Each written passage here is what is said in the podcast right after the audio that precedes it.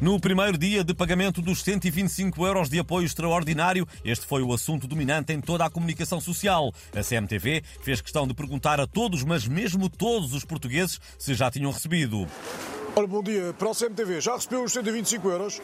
Olha, eh, há dois minutos quando a CMTV me perguntou, ainda não tinha recebido. Ah, então, eh, então confirme lá outra vez, por favor. Eh, ok. Não, ainda não recebi. Obrigado. Nós voltamos a perguntar-lhe daqui a 3 minutos. Para já vamos fazer uma ligação ao repórter que está na Estrada Nacional a 125 para saber que pessoas que por ali passam já receberam os 125 euros. É giro, não é? 125 euros não é 125. E a seguir vamos investigar que donos de motas Yamaha 125 já receberam os 125 euros. Até já!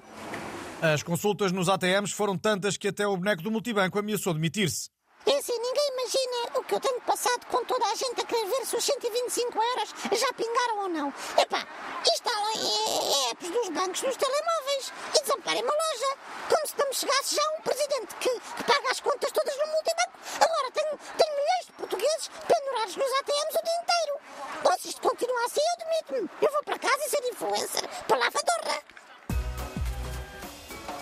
E a primeira-ministra britânica lá se demitiu depois de apenas 45 dias no cargo. O presidente Marcelo Rebelo de Sousa fez questão de mandar os parabéns à alface da aposta, cuja frescura durou mais que Liz Truss no poder, e de deixar o seu comentário. Bom, não me parece que 45 dias seja um número particularmente baixo.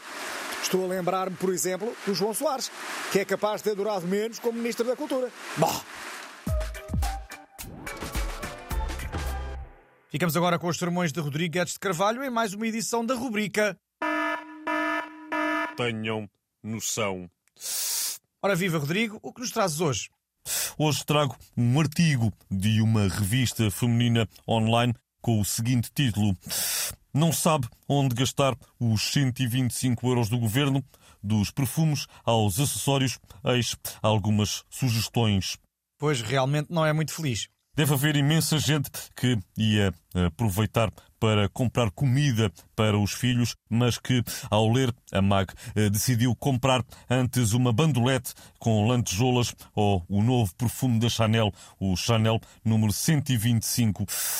Enfim, aos redatores dessa publicação, o que eu tenho a dizer é o seguinte: aos vossos avós foi pedido que fossem para a guerra a vocês, pedem-vos que apanhem o metro para verem pessoas normais. Tenham noção.